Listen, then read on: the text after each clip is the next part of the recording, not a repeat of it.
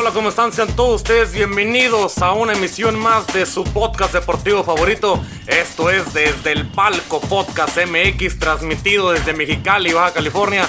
Los saludo como cada lunes y jueves. Es Rapadilla para traerles la información más relevante dentro del mundo deportivo.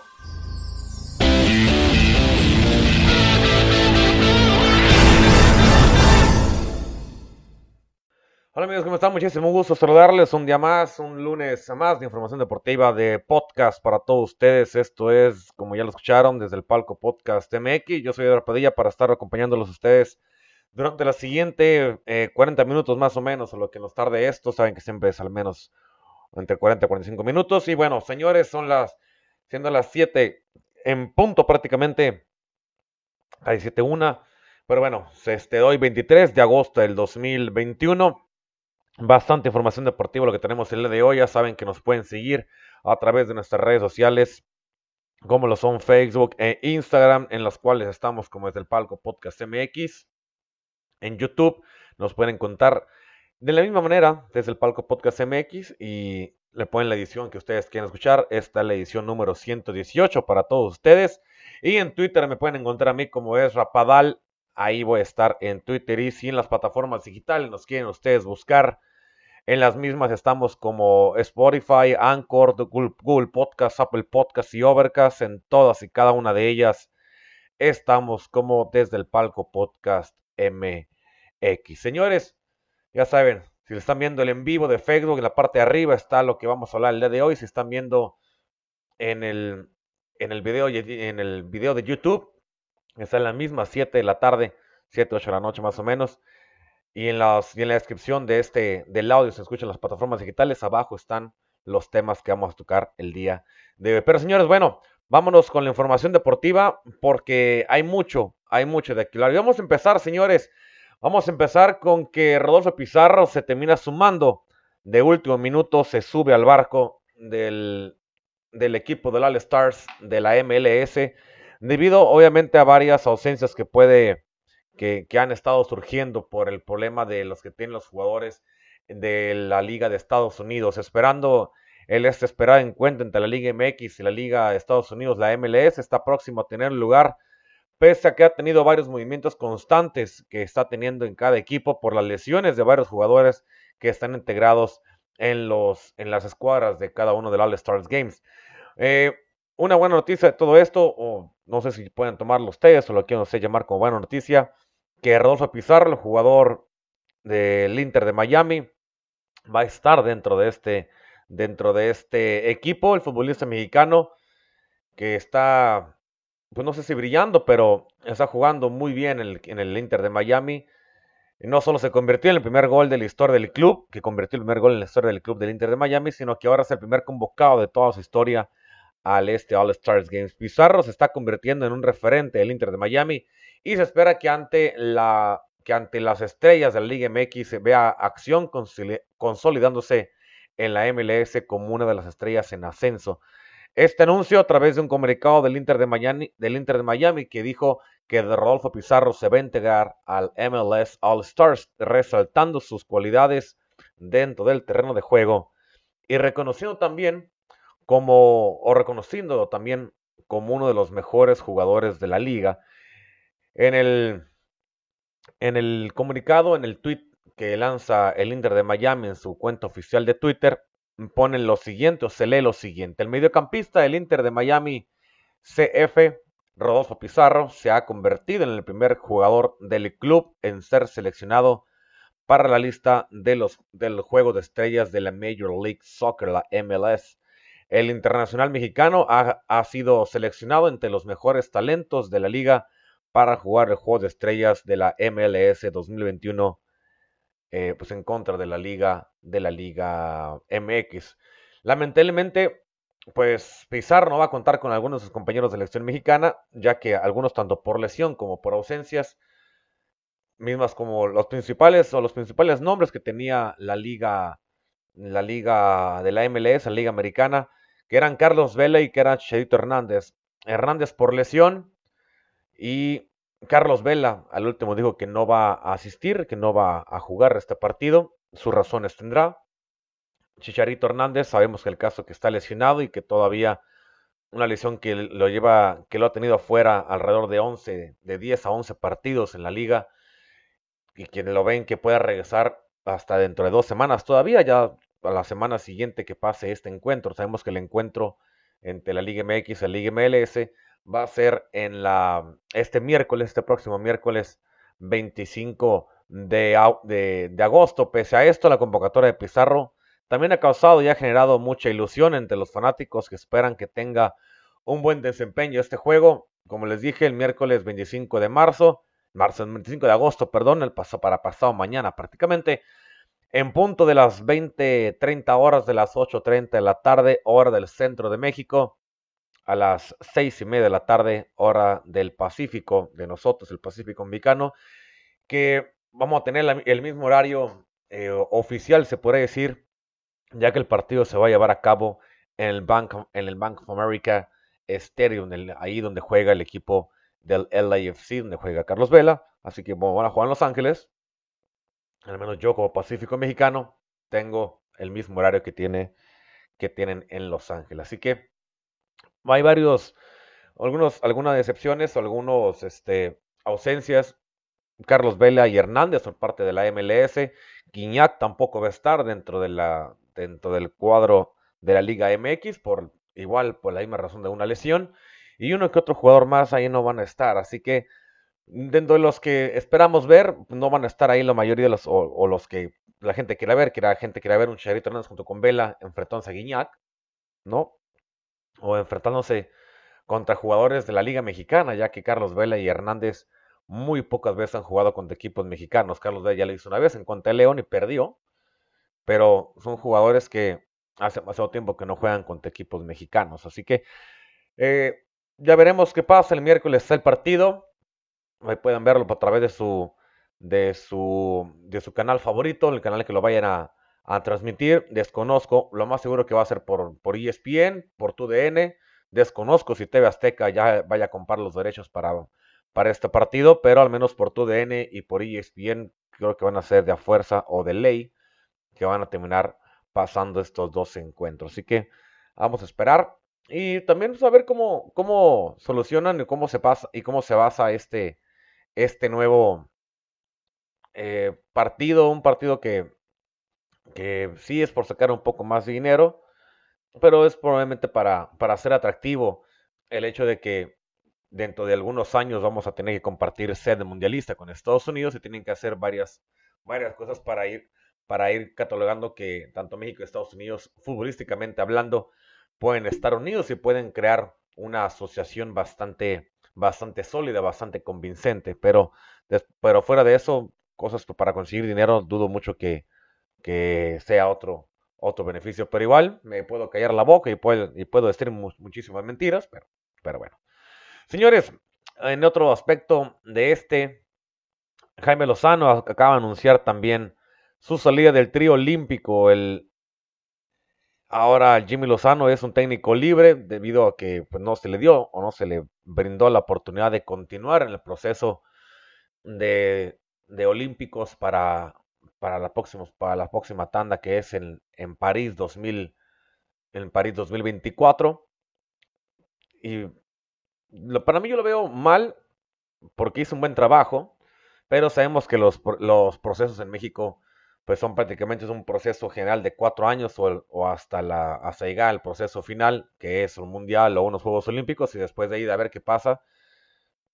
Si vimos que Atena no lo respetaron habiendo ganado una medalla de oro, no se lo respetaron a, a Jimmy Lozano que ganó una medalla de bronce, pues muchísimo menos se lo terminan por, por respetar. Pero estas noticias, independientemente que para algunas personas les pueda hacer mal, para otras más les puede gustar, tanto para Chivas como para Pumas. Jaime Lozano anunció su salida de manera oficial de la selección olímpica mexicana después de un ciclo de dos años y medio que terminó con la medalla de bronce en los pasados Juegos Olímpicos de Tokio 2020. En su despedida, Jimmy Lozano agradeció a los jugadores que fueron parte de su proyecto, así como las personas que estuvieron junto a él como parte del equipo técnico. Eso sí, el Jimmy dejó claro que esto no es un adiós, sino hasta un hasta pronto, porque en un futuro le gustaría dirigir al Tri Mayor, aunque por ahora buscará un nuevo, un nuevo proyecto para él en su carrera. Por ahí está diciendo que tanto Guadalajara como Pumas podrían estarle echando el ojo para, para dirigir a, su, a sus equipos. El problema de Pumas, que está en último lugar, que no, está, no le está yendo nada bien. También el problema que trae el equipo del Guadalajara, que no ha podido conseguir la victoria y, y un, y que a pesar de que pudieran a Bocetich lo pudieran decir, puedan decir que lo están eh, apoyando, pues ya se ve un poquito de desesperación en los directivos del equipo de, de Guadalajara. Y Jimmy Lozano es uno de los personajes que está, está en la mesa para poder tomar la, la, la silla que, está, la que puede llegar a dejar Bucetich y la que también puede llegar a dejar el director técnico de la, del equipo de Pumas. No sabemos qué pueda pasar. Obviamente, con Jaime Lozano en el banquillo o fuera del banquillo. Bueno, lo que prácticamente lo que, lo que Lozano dijo en, su, en un comunicado, dijo, gracias a todos los jugadores convocados a lo largo de estos dos años y medio, gracias por creer en nosotros. Quiero buscar una nueva oportunidad. Y no es un adiós, es un hasta pronto, pero quiero estar totalmente preparado para el día de mañana, ser un candidato para dirigir a la selección nacional de México, a la selección mayor, así lo dijo Jimmy Lozano. Con Jaime Lozano en el banquillo, el tri, o ese tri olímpico, consiguió el tercer lugar en el torneo Maurice Revelo, que es el Esperanza de Tulón, que en su momento Tena consiguió el, el, el campeonato de ese mismo torneo, bronce en Panamericanos de Lima y el, título, el título también preolímpico y la medalla olímpica de bronce de Tokio 2020. Una muy buena participación de parte, en mi punto de vista, de parte de Jimmy Lozano en la selección, en la selección sub-23 o en esa selección que era la, la, que iba a competir en los Juegos Olímpicos. Un, equipo que lo supo manejar bien, una camada de jugadores que lo supo manejar muy bien. Los fue llevando de menos a más hasta llegar a, hacer lo que lograron en Tokio. Sí tuvieron sus, sus, sus resbalones, entendido que con Japón se tuvo su resbalón y después se termina, se termina haciendo lo propio.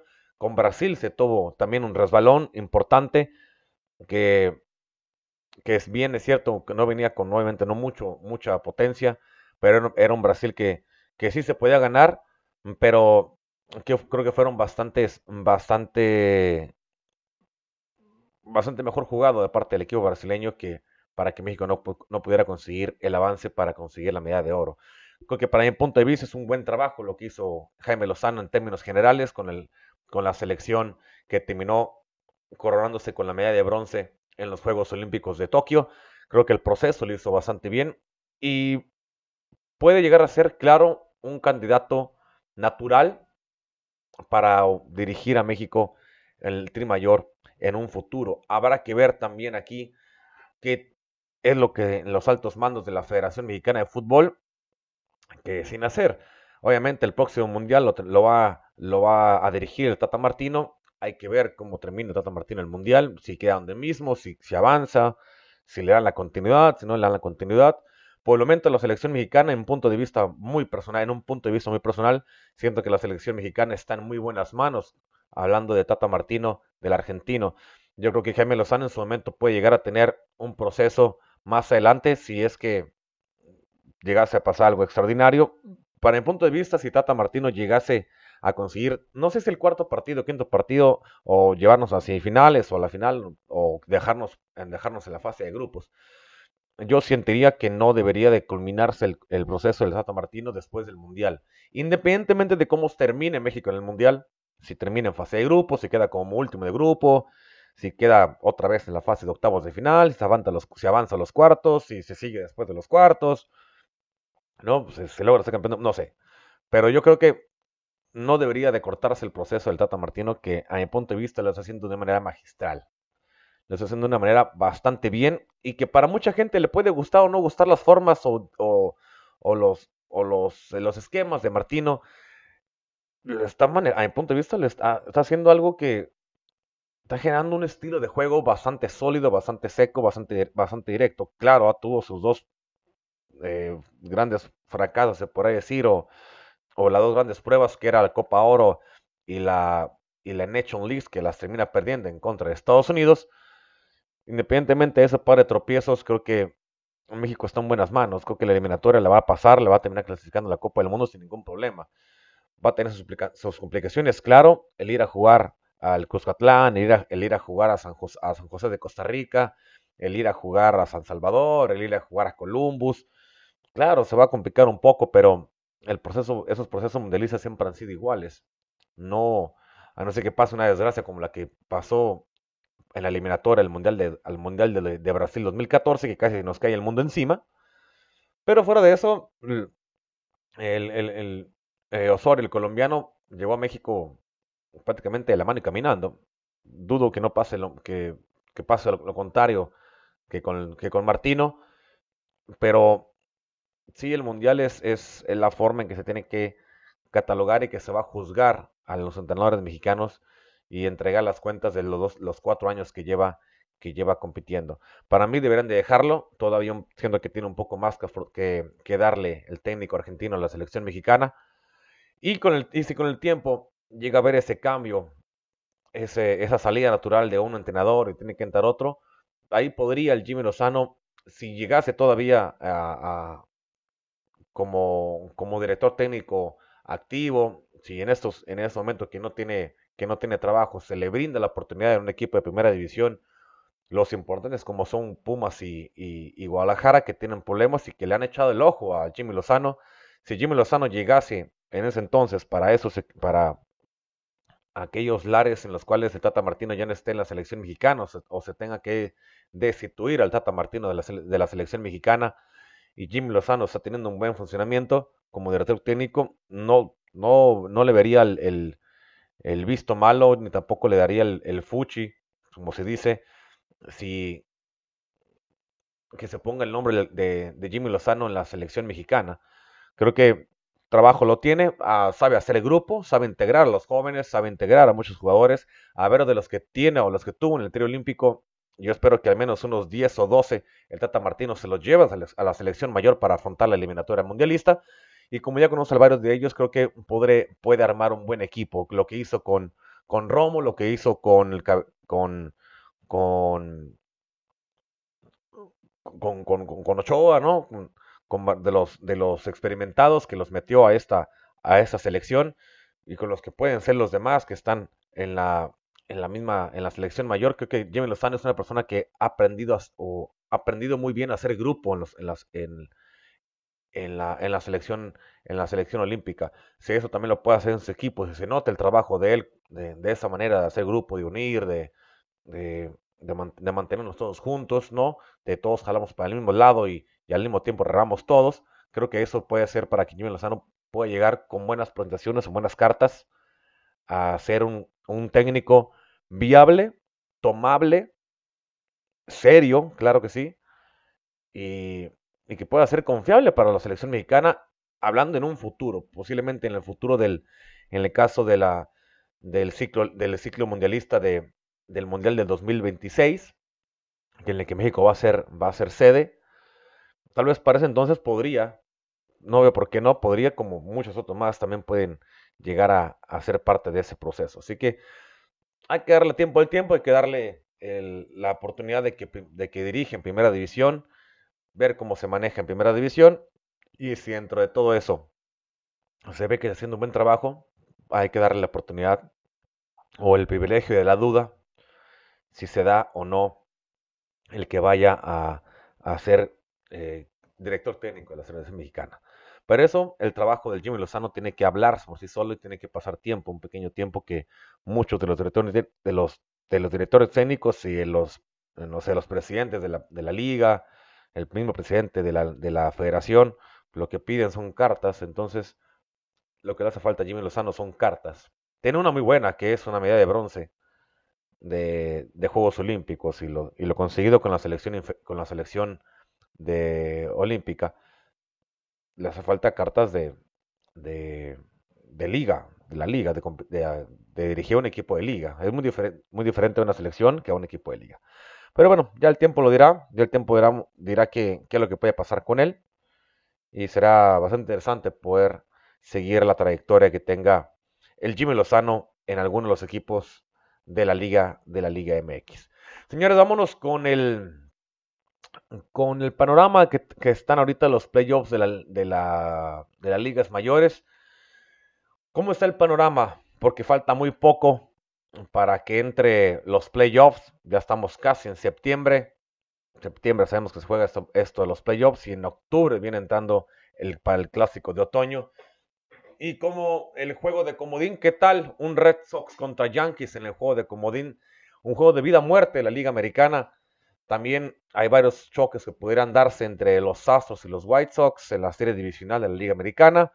Todavía un largo camino por andar en la campaña, pero desde este momento los aficionados se pueden ir frotando las manos pensando en los duelos que pueden que se pueden presentar en la postemporada. Por el momento Tampa Bay encabeza la Liga Americana, mientras que los Gigantes de San Francisco ocupan el mismo sitio, pero de la Liga Nacional. Ellos son ahora el rival a alcanzar para el resto de las escuadras de cada una de las ligas, aunque oficialmente ningún conjunto ha sido eliminado aún. Sabemos que la lista de contendientes se reduce notablemente y a continuación, pues más o menos vamos a presentar el panorama, el contexto que se vive en este momento en camino a los playoffs de las grandes ligas. Por el momento, la Liga Americana, los campeones divisionales, por el momento en el este, en la división este, Tampa Bay, los Reyes Tampa Bay, tienen 4.5 juegos de ventaja sobre los Yankees y 7 sobre los, sobre los restos de Boston. Los Rays todavía tienen 37 duelos por disputar y aunque no es definitiva su, permanencia en el primer sitio, mantienen una buena delantera por el momento. En la división central de la, misma americana, eh, los White Sox de Chicago, los Blancos de Chicago son los que mantienen el liderato.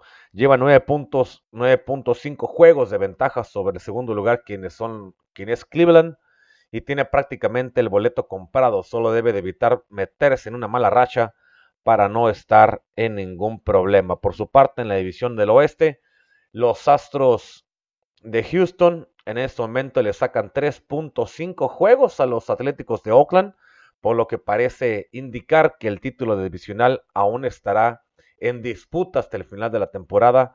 Al tercer lugar le saca 6.5 juegos de ventaja de parte de los Astros de Houston. Así que en la división oeste de la Liga Americana está un poco más cerrado todo el asunto. Por el comodín, por el momento están en ese, en ese ambiente, están los Yankees, los Atléticos de Oakland y los Red Sox de Boston. Unos Red Sox que se llegaron o se metieron en un bache impresionante, aunque últimamente han estado saliendo de ayer y antier, tuvieron dos victorias, pero se metieron en un bache grotesco de parte del equipo de los, de los Red Sox, de los Medias Rojas, porque estar en, primer lugar por una buena parte de la temporada, luego en segundo lugar abajo de los Rays de Tampa Bay y quedarse ahí un muy buen rato, llegaron a dos semanas estratosféricamente mal y que lo hicieron bajar hasta quedar, hasta quedar siete juegos abajo del, equipo de los Reyes de Tampa Bay y cuatro y, tres y,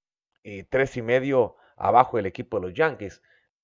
Tiene que, tiene que levantarse bien Boston, aunque le quedan también alrededor de esos 35, 36 juegos todavía. Hay tiempo para poder hacer esto, hay tiempo para levantarse. Una buena racha que te dé 10 juegos podría ser no suficiente, pero podría levantarte bastante para llegar a intentar hacer algo.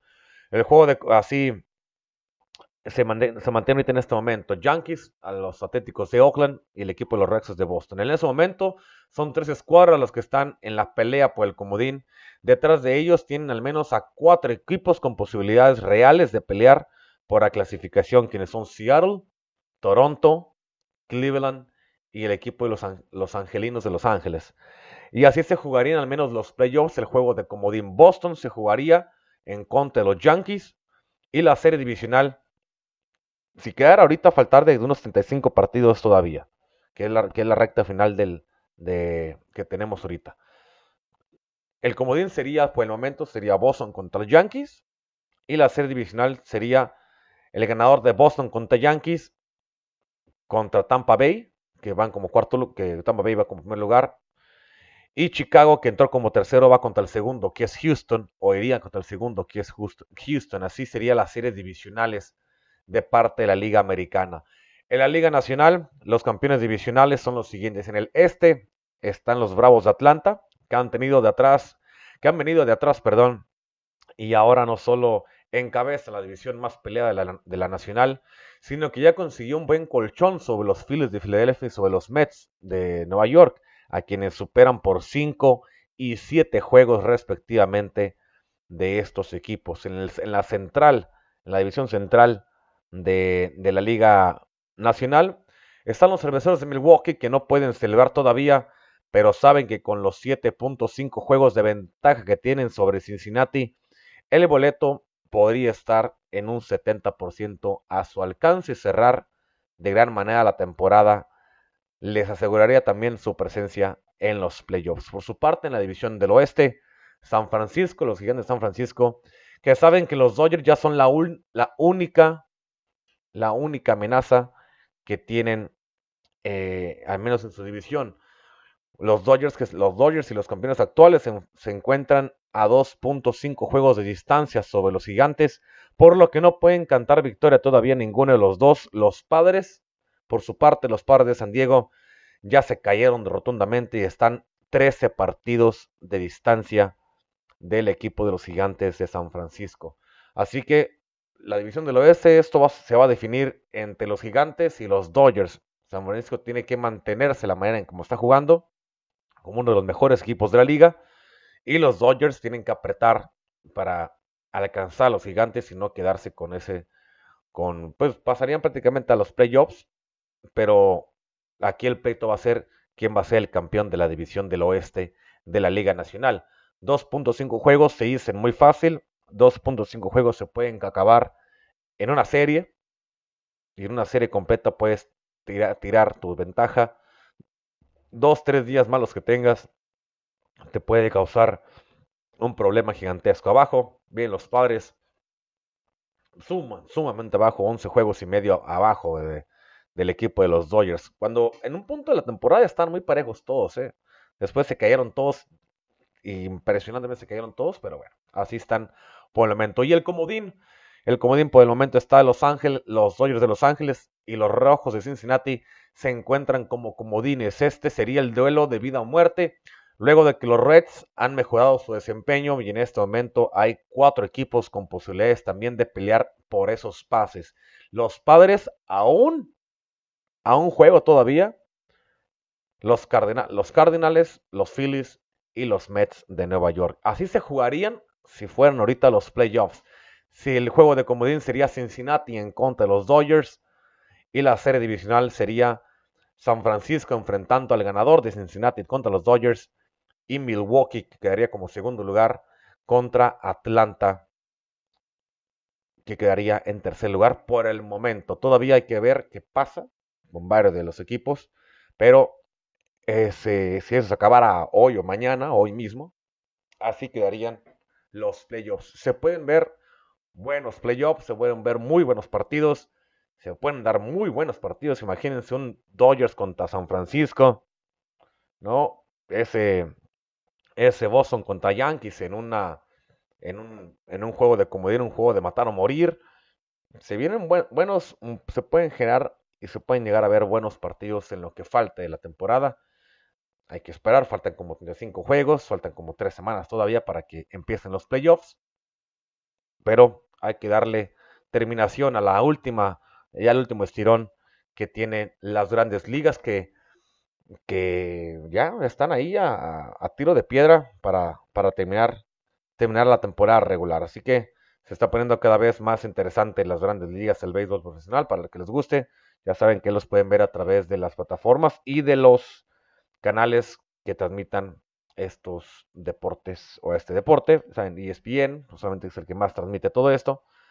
Ahí lo pueden también ir, ir a buscar. Bien, señores, ya saben que pueden encontrar este podcast, los pueden seguir de la manera en que lo están haciendo. Facebook, estamos en Facebook, en Instagram y en YouTube, como es el Palco Podcast MX. Ya, ya saben que no olviden suscribirse, no olviden seguirnos, por favor. Y en Twitter también no olviden, no olviden seguirnos. Y en Twitter estoy como es Rapadal. Y en Facebook y en YouTube y en Instagram como es el Palco Podcast MX. De la misma manera me pueden encontrar también en las plataformas digitales que son Spotify, Anchor, Google Podcast, Apple Podcast y Overcast, que son las plataformas que pueden encontrar aquí. Aquí, mere.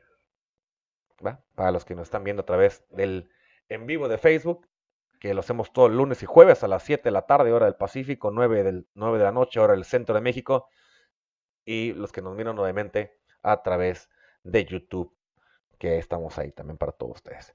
Bien, continuando, señores, Alexander Zverev, eh, vence a Andrei Rublev y gana el 1000 de Cincinnati. El alemán, quien es Zverev, que quien es el tercer o fue el tercer favorito de este torneo, venció el día de ayer domingo al ruso Andriy Rublev, que es el número 4 sembrado con parciales de 6-2, 6-3 y ganó el Masters 1000 de Cincinnati. Sacha solo necesitó una hora para disponer, para vencer a su rival e hizo efectivo su primer servicio con un 93% frente al 67% de su oponente, el alemán.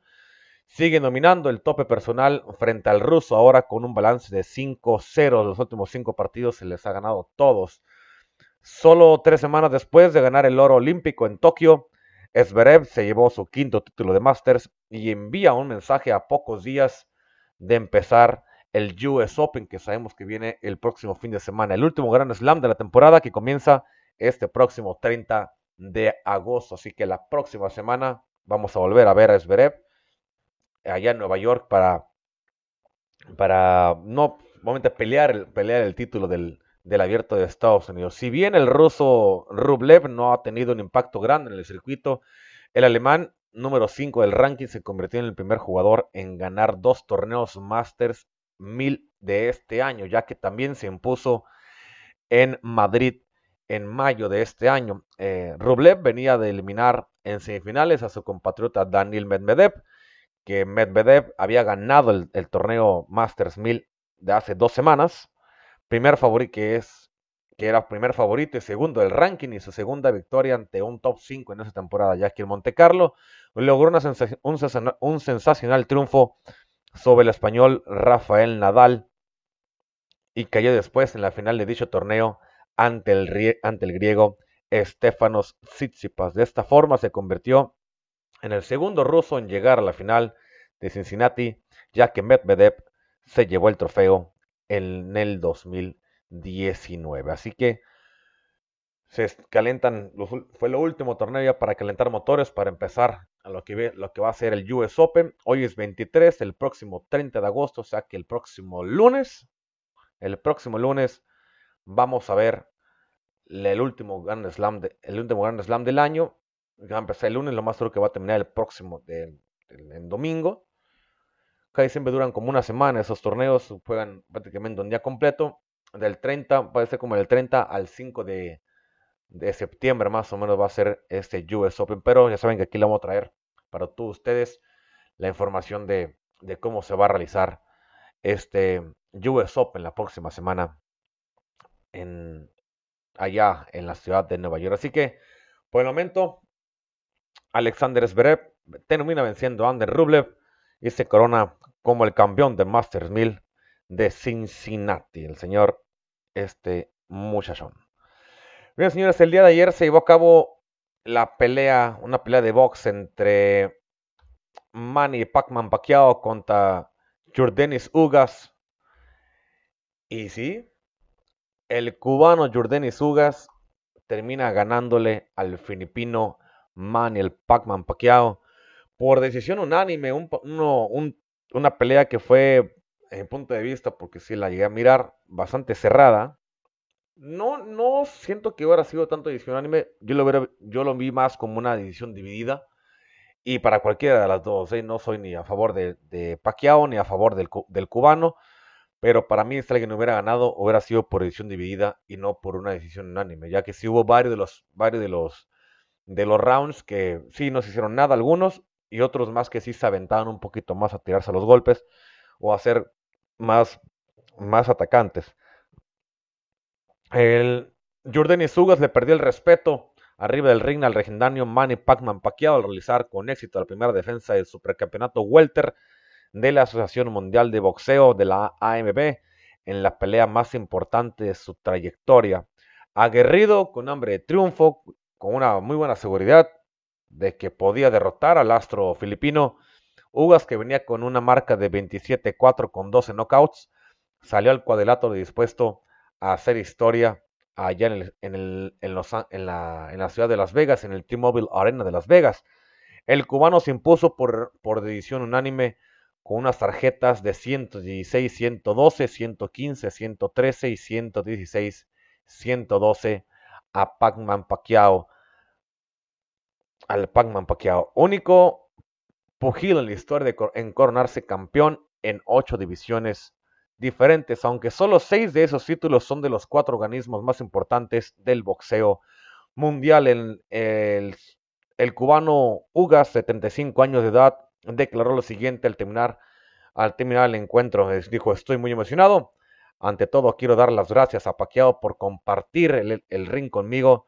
Siento mucho respeto por Paquiao, pero vine esta noche a demostrar quién era el campeón. Le tengo mucho respeto. Fue tremendo competidor como siempre lo ha sido. El medallista olímpico de bronce en, en Beijing 2008 salió del retiro del 2016.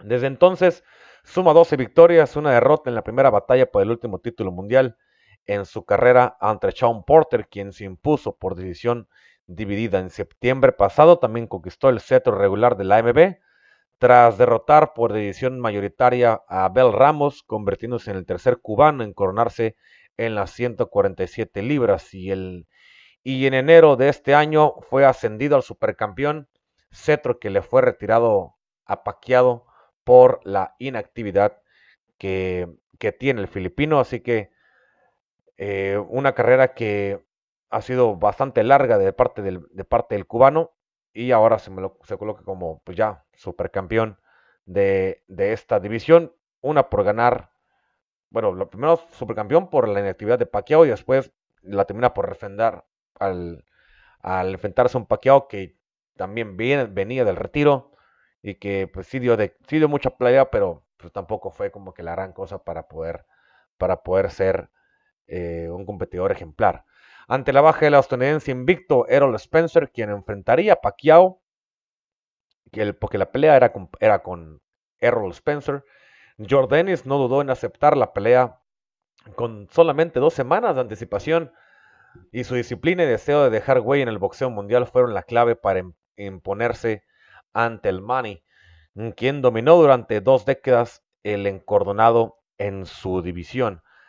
Dijo y enfatizó uh, el señor Jordanis, el cubano, dijo, ahora que soy campeón pienso unificarme. El siguiente en la lista debe ser Errol Spencer, pero primero rezo para que se recupere a todos los cubanos que están viendo esto, patria y vida, así lo enfatizó el cubano Jordanis Ugas, que termina ganando el trofeo de la AEB en ese supercampeonato welter de la Asociación Mundial de Boxeo. Así que felicidades para él. Una buena pelea, la verdad. ¿eh? Una pelea bastante interesante, una pelea buena.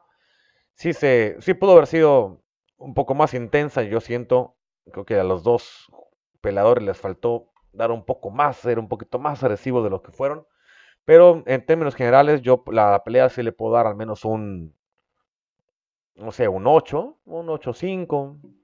Bueno, un 8 no es como que impresionante, pero un 8 sí le puedo dar esa pelea, ya que sí fue bastante entretenida en, varios de los rounds, no fue en su totalidad, pero se dio, se, se, vio bien, se dio de qué hablar, así que sí podría responder que fue una pelea, una pelea digna por parte de los dos, de los dos mm, boxeadores. Bien, señores, ya para terminar, el fútbol americano, que hace muchísimo que no hablamos de ello, ya que están, están en inactividad, pero ahorita están creo que en la segunda semana de, postemporada, o de pretemporada, perdón.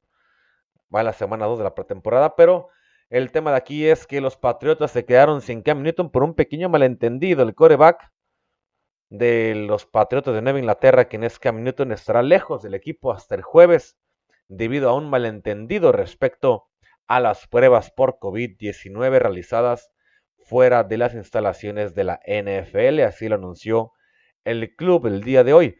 La ausencia de Newton llega después de que viajó a una cita médica aprobada por los Patriotas que le requirió salir del área de New England, de acuerdo al comunicado que aventó el club. De acuerdo al comunicado, dice lo siguiente, recibió pruebas diarias de COVID, todas ellas negativas debido a un malentendido respecto a las pruebas realizadas fuera de las instalaciones de la NFL y, con y como es requerido por los protocolos de la, NFL, la NFLPA, Cam Newton estará sujeto a un proceso de cadencia de entrada de cinco días antes de volver a las instalaciones. Así está redactado el comunicado de los Patriotas. De acuerdo a los protocolos de la NFL, NFLPA, individuos de nivel 1 y 2, incluyendo todos los jugadores, están exentos de las pruebas diarias. Ya se les permite viajar y si, se han vacunado contra, si ellos ya se han vacunado en contra del COVID-19. Newton seguirá participando virtualmente en las actividades del equipo, pero se perderá de las prácticas de lunes, martes y miércoles las sesiones del miércoles es la sesión del miércoles es la primera de dos con los que con los gigantes de Nueva York en Foxborough, en la cual iban a tener una sesión conjunta. En ausencia de Newton, el recluta de primera ronda Mac Jones asciende hasta el primer puesto en la orden de la parrilla de la plantilla, perdón, seguido del veterano Brian Hoyer. El head coach, quien es Bill Belichick, dijo el, dijo el día de hoy lunes que Cam Newton es el quarterback titular, pero como los jugadores en cualquier posición todavía debe restablecerse como tal a lo largo de la pretemporada. Belichick dijo que podría haber un cambio en cualquier posición si alguien juega mejor que el titular o el titular no está disponible. Newton ha tomado las repeticiones de número uno a lo largo del campamento de entrenamiento hasta el día de hoy lunes, inicio hasta el día de hoy lunes. Inició ambos partidos de pretemporada y, está con 12 completos de 16 intentos para 152 yardas, con un touchdown. Sin, no tiene intercepciones hasta el momento en los dos partidos que ha jugado y ha jugado un total de 29 repeticiones ofensivas. Jones ha sido el coreback número 2 detrás de Cam Newton en las prácticas y en los dos primeros encuentros de la pretemporada acumula hasta el momento 26 de 38 yardas por pases para 233 yardas totales sin touchdown y sin intercepciones. A, lo largo de dos salidas de exhibición ha participado en un total de 77 jugadas por parte de Mac Jones, quien es el recluta de primera ronda que obtuvo el equipo de, de los Patriotas de Nueva Inglaterra. Así que, por el momento, al menos hasta el jueves, no va a estar Cam Newton con el equipo de los Patriotas de, los Patriotas de Nueva Inglaterra por este pequeño malentendido respecto a las pruebas de COVID-19 que se que se realizó, que se le realizaron al, al coreback, al coreback de los Patriotas. Así que, señores, pues ahí está. Y con eso yo me retiro, yo me les voy. Y espero que se la hayan pasado bien, espero que estén bien informados y que ya saben cualquier cosa que ustedes quieran que hablemos. Recuerden, nos pueden poner abajo en los comentarios. También no olviden de compartirlo también con sus seres queridos, con sus, con sus amigos, con alguien que les guste el deporte. Compartan este podcast, tanto el audio como las plataformas digitales, como el video de YouTube y, de, y, de, y el en vivo de, de Facebook. Ya saben, pueden compartirlo con la gente que ustedes gusten compártanlo, síganlo, compartiendo, que aquí vamos a estar para todos ustedes dándoles más información deportiva. Y si hay algo que ustedes quieran que hablemos en este, en este, en este noticiero, en este podcast, y no le hemos tocado en muy buen tiempo, díganos de quién, de quién quieren que hablemos o de qué quieren ustedes que hablemos y lo tomamos, lo tomamos mucho en cuenta. Así que señores, cuídense mucho, yo me voy y los veo el próximo jueves con más información deportiva, lo que pase de aquí hasta el jueves. Y que en punto de las 7 de la tarde, ya lo saben, en Facebook, el en vivo de Facebook, y a la misma hora se va a estar subiendo el video en estará en, en, en YouTube. Al, al, terminar estará el video en YouTube prácticamente para que ustedes vayan y lo vean. Si no alcanzaron a verlo en vivo, pueden ir a verlo a YouTube, que ahí va a estar prácticamente al minuto que se termine de grabar, va a estar arriba el video. Así que, señores, cuídense mucho, pásensela muy bien. Espero que tengan una buena semana, que tengan un feliz lunes. Y bueno, yo me despido y cuídense mucho y que tengan una buena, buena semanita. Así que allá nos estamos viendo para todos. Bye. Cuídense mucho. Yo soy Rapadilla y esto es Desde el Palco Podcast MX, donde el deporte, el deporte es nuestra pasión. Bye.